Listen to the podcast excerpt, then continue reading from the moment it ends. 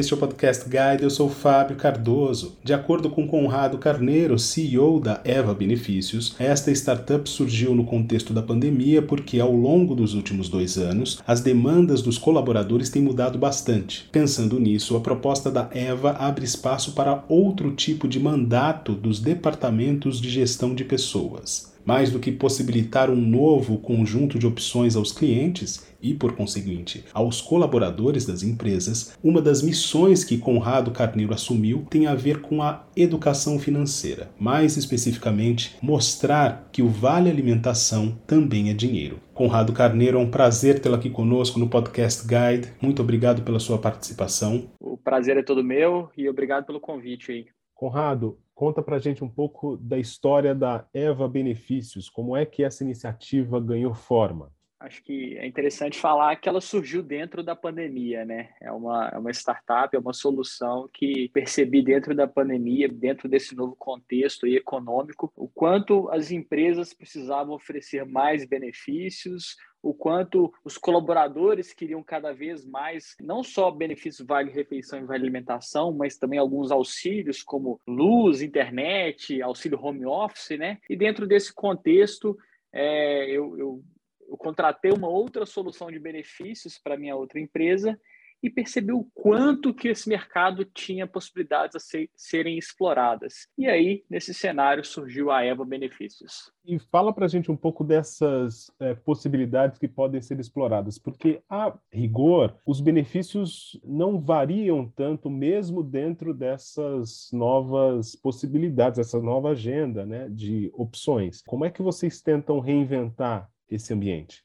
Bacana. Então, o primeiro ponto é entender que são oito categorias, né? Não somente alimentação, refeição, mas nós temos auxílio saúde, transporte, combustível, esporte. Então, é, são várias categorias a serem exploradas. E dentro dessas categorias, a gente criou um conceito que a empresa pode definir qual é o motivo daquele benefício. E também, além dessas categorias que eu mencionei, tem a categoria livre, né? o saldo livre que o colaborador pode gastar como ele bem entender. Então, é muito simples. Vou pegar um exemplo aqui, que um RH, por exemplo, ele coloca é, mensalmente né, o vale alimentação, o vale refeição, para alguns colaboradores tem o vale transporte, para outros o vale combustível, mas também o RH pode nomear benefícios com, de acordo com a rotina da empresa, como, por exemplo, lá, toda última sexta-feira do mês tem o auxílio happy hour. Então, o RH coloca lá no saldo livre 200 reais destinado ao happy hour. E assim, é, a gente dá poder para o RH poder atribuir a uma dessas oito categorias um benefício específico, um motivo determinado. Vocês têm uma trajetória bastante recente, agora de 2021 para cá. Você mesmo disse na sua primeira resposta que a iniciativa surge no contexto da pandemia. É possível fazer uma projeção de como esse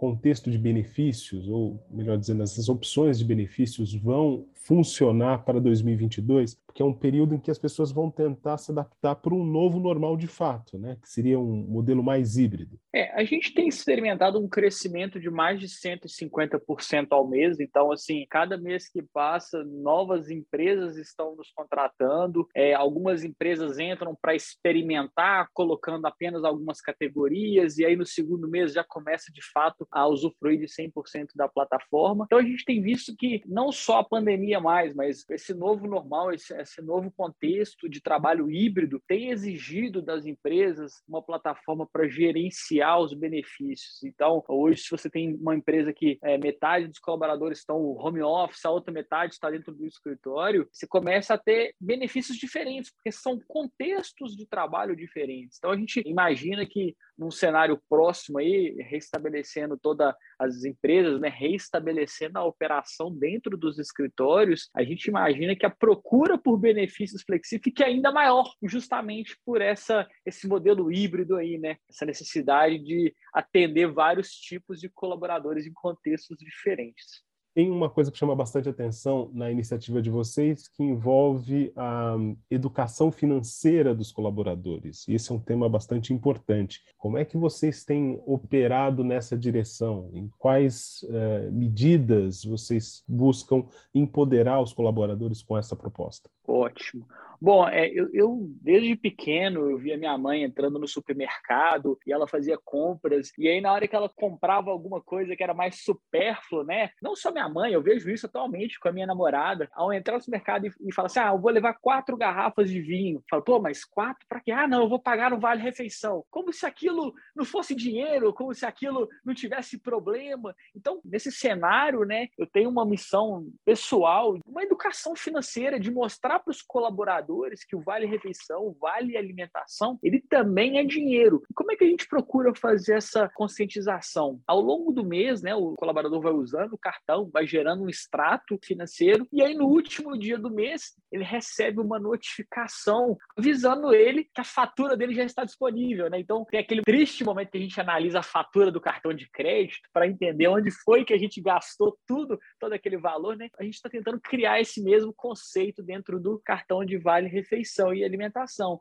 Então, ele recebe uma notificação e ao abrir o aplicativo, ele tem uma retrospectiva daquele mês. Então, ele vai ver quais foram os lugares que ele gastou mais, qual foi o maior valor que ele gastou numa compra única. E aí a gente quer trazer dentro desse momento uma reflexão. Pô, será que aquele valor de mil reais que ele gastou no supermercado justifica, faz sentido? Ou que ele gastou é, 20 vezes no iFood ao longo do mês? Então, aos poucos, a gente está trabalhando, incrementando essa ferramenta de extrato né, mensal para trazer essa conscientização para os colaboradores de que aquele valor que ele gastou é dinheiro e, se bem utilizado, ele vai estar tá poupando em outros lugares. Então, usando de forma consciente o, o, vale refeição e o vale alimentação. Você acredita que essa tem sido uma demanda é, por parte das empresas que buscam o serviço de vocês, ou seja, de dar conta também desse aporte relacionado à educação financeira?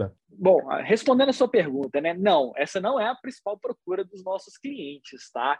É, eu acho que essa é muito mais uma missão pessoal minha do que propriamente dita dos clientes. A gente tem outras funcionalidades que são muito mais procuradas e a gente acaba é, oferecendo, mas essa eu acho que é uma missão de longo prazo, tá? De trazer uma conscientização e aí as empresas vão entender, ó, é uma conscientização financeira, é de minha responsabilidade. Então, trazer é, a Eva para dentro da empresa como um objetivo não só do cartão de benefício, mas também um cartão de benefício que educa o uso e que orienta o colaborador de uma forma mais sensata, né, mais, mais apropriada de uso daquele cartão e daquele, daquele saldo. E como é que é possível tentar encontrar Conrado, na dinâmica própria da economia brasileira, alternativas que não sejam pensadas só para o gasto mais imediato. Eu vou tentar colocar a pergunta de uma forma mais clara aqui. As pessoas têm os seus recursos à disposição e imediatamente esses recursos já estão contratados para alguma coisa. Então, no caso dos benefícios, sobretudo por conta do endividamento, né, ela já vai colocar esses benefícios para quitar determinada conta ou para pagar um passivo que está é, tá batendo na porta. É possível projetar ou trabalhar com essa dinâmica de longo prazo? Eu estou perguntando porque essa é uma abordagem interessante de parte da Eva Benefícios, né? É, eu acho que qualquer iniciativa que você pensa no longo prazo, você consegue trazer mais resultado, né? Talvez seja um trabalho mais difícil e até mesmo mais duradouro. Eu entendo que a gente tem sim uma missão de mostrar que se você deixar de pedir iFood duas vezes por semana e fazer comida em casa, no longo prazo você vai economizar X. Talvez seja nossa no segundo momento aí de criar Primeiro, a gente cria a conscientização de com que, que o colaborador gastou ao longo daquele mês que passou. E, num segundo momento, a gente vai criar sugestões, orientações de que, deixando de gastar com X, com base no padrão de consumo daquele colaborador, ele poderia economizar Y. É, de fato, como você perguntou, é uma visão mais de longo prazo para o futuro, é mostrar esse entendimento para o colaborador de que, deixando de fazer o que ele vem fazendo, então, é, deixando de ter aquele padrão de consumo de iFood, é, de entrar no supermercado e gastar 70%